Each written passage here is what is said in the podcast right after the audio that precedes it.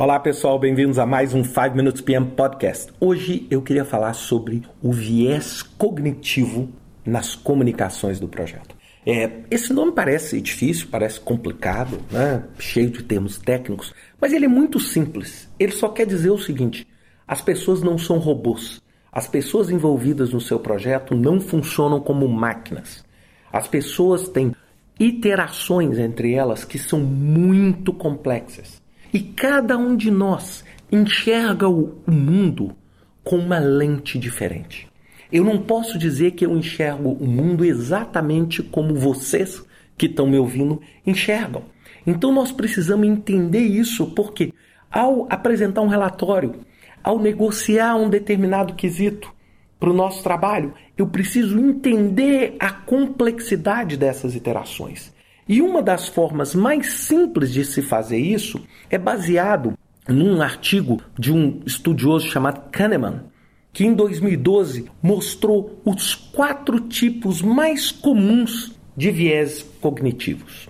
O primeiro deles é o viés de confirmação. O que, que vem a ser o viés de confirmação?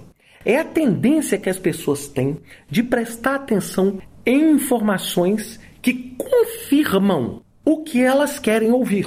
E elas ignoram qualquer outra informação que não confirma o que ela quer ouvir.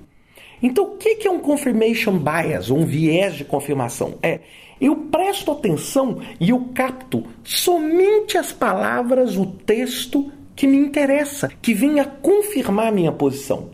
E simplesmente todo outro texto que não confirma isso, eu simplesmente ignoro. Por que isso, gente? É porque muitas vezes eu posso perceber que as pessoas vão o quê? Vão se posicionar sempre de uma forma resistente à mudança. Então você precisa muitas vezes explicar razão para essa mudança, mostrar evidências para evitar com que esse viés de confirmação se manifeste de uma forma pronunciada, dificultando a essas pessoas de entenderem a dinâmica e todos os fatores que envolvem a comunicação. O segundo viés de comunicação, esse também bastante comum, é o do status quo. É o que? É você tem medo da mudança. Então qualquer mudança você tende a ser resistente por quê? Porque você prefere manter as coisas da forma com que elas são e você tende a evitar a mudança. Então, nesses casos, o que, que você tem que fazer? Você tem que explicar o que, que permanece o mesmo. O que, que vai mudar? Como vai mudar? Quais são os, os passos práticos para que você vença essa inércia de ficar no seu status?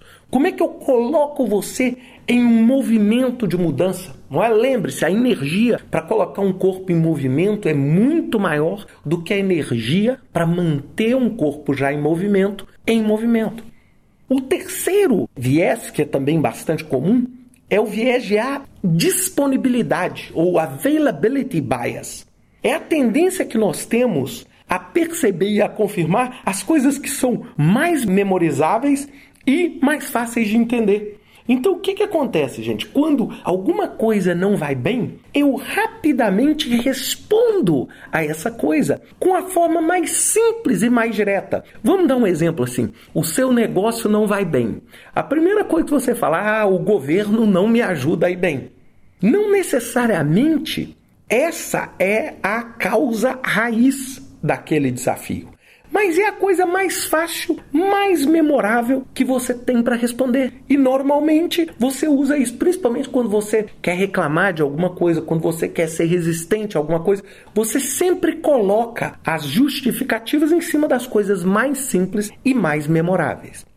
E o quarto e último viés, que é muito importante, e esse eu, cada um de vocês que está me ouvindo deve ter 500 exemplos, é o efeito manada ou a gente brinca, né? O efeito vai com as outras ou vai com os outros.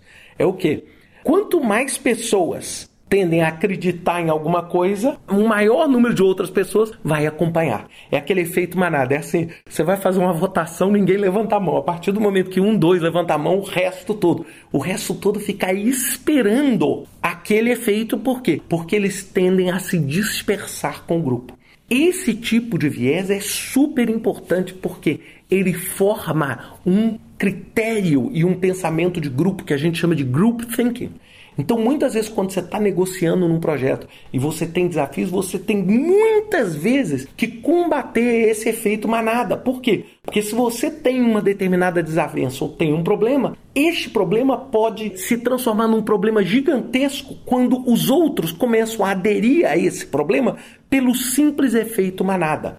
É muito comum a gente ver isso. Muitas vezes você não tem uma justificativa para se posicionar de uma forma, mas você se posiciona nessa forma por quê? Porque todo mundo está falando dessa forma. É, por exemplo, se todo mundo é a favor do governo, você vai e se torna a favor do governo. Se todo mundo é contra, você se torna. Por quê? Porque você sente a necessidade de fazer parte de um grupo. E por que, que eu quis mostrar todos esses viés cognitivos? Porque são fundamentalmente importantes que a gente entenda e consiga aplicar isso no dia a dia do nosso trabalho. Porque se a gente não conseguir entender esses viés, nós vamos estar comunicando de uma forma ineficaz. E a coisa mais fácil do mundo é você falar uma coisa e as pessoas entenderem outra. É a coisa mais fácil. Para que você consiga fazer isso, basta começar a se comunicar. Agora, para comunicar efetivamente, esse dá trabalho. Você precisa entender o que o outro lado pensa e como o outro lado se comporta. Pense nisso sempre quando você for elaborar o plano de comunicação do seu trabalho. Um grande abraço para vocês. Até semana que vem com mais um 5 Minutes PM Podcast.